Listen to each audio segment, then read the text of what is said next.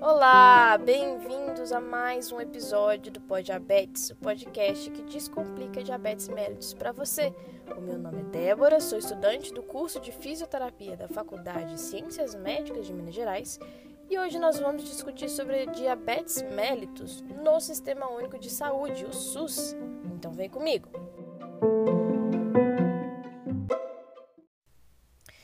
Você sabia que foi sancionada a lei que estabelece uma nova política nacional de prevenção da diabetes e de assistência integral à pessoa diabética no Brasil?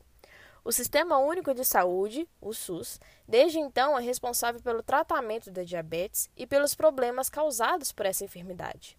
Os pacientes passam a ter direito a cirurgias, como a cirurgia bariátrica, e remédios para o tratamento, como a insulina, tudo de forma gratuita.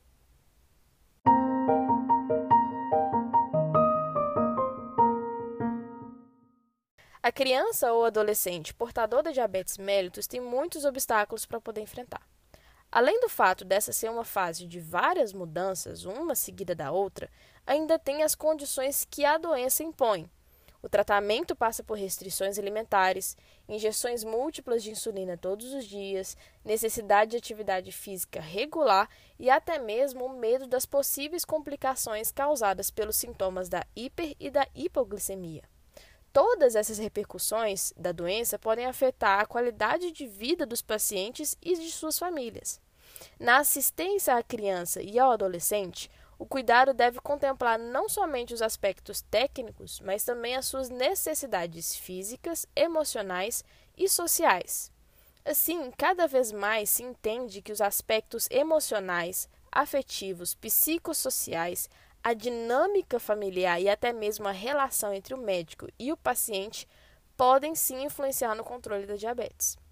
A diabetes está associada a maiores taxas de hospitalizações, necessidades de cuidados médicos frequentes, maior incidência de doenças cardiovasculares e cerebrovasculares, cegueira, insuficiência renal e amputações não traumáticas de membros inferiores.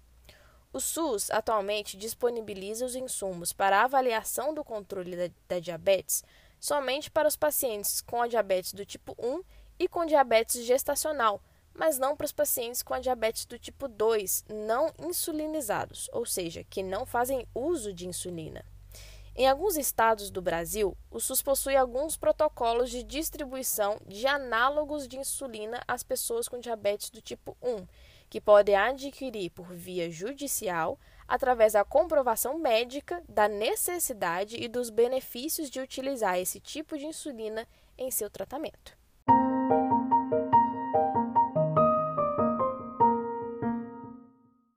A Secretaria de Estado de Saúde disponibiliza medicamentos e insumos para o tratamento e monitoramento da doença. São fornecidos três tipos de antidiabéticos orais, dois tipos de insulina e para que o usuário realize o monitoramento dos níveis de glicose, são disponibilizados o aparelho de aferição capilar de glicose e tiras reagentes, que são dispositivos que auxiliam na testagem de amostras com uma ou duas gotinhas de sangue.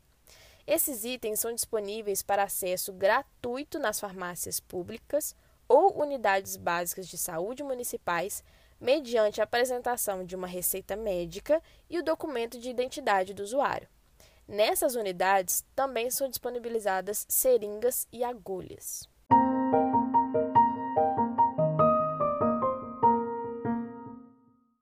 Pessoas diagnosticadas ou com suspeitas de diabetes são atendidas na atenção primária por meio das unidades básicas de saúde, ou UBS.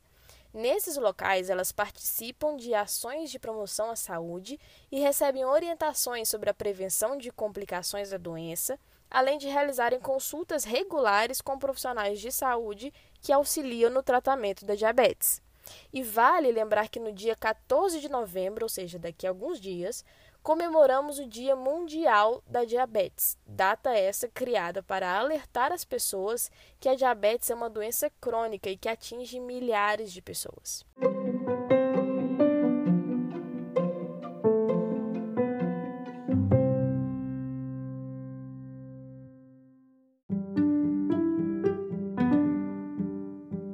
Espero que nesse episódio tenha ficado claro para você os serviços disponíveis e o processo de fornecimento de insumos do sistema de saúde público do nosso país. Se você ficou com alguma dúvida ou ficou interessado, procure uma OBS, são os postinhos de saúde.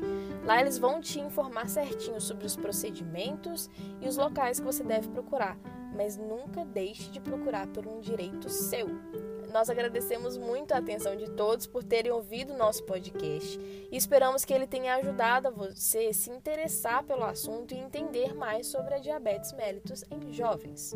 O nosso podcast contou com a participação da Débora Esther Pinheiro Tobias, essa que vos fala, Yara Gonçalves Brandão, Isadora Novaes Ribeiro, Isabela Luiza Guedes Lima Manata, Maria Eduarda Corsendei e Stephanie Sara de Oliveira Santos. Os nossos agradecimentos se estendem aos professores Leonardo Barsante e Wallace de Flora. Em breve nós vamos voltar com mais temas legais para vocês, porque ainda temos um episódio especialíssimo. Então acompanhe as nossas redes sociais, é o Instagram @podiabetes. E lembre-se sempre de compartilhar para mais pessoas ficarem informadas. Um beijo e até a próxima.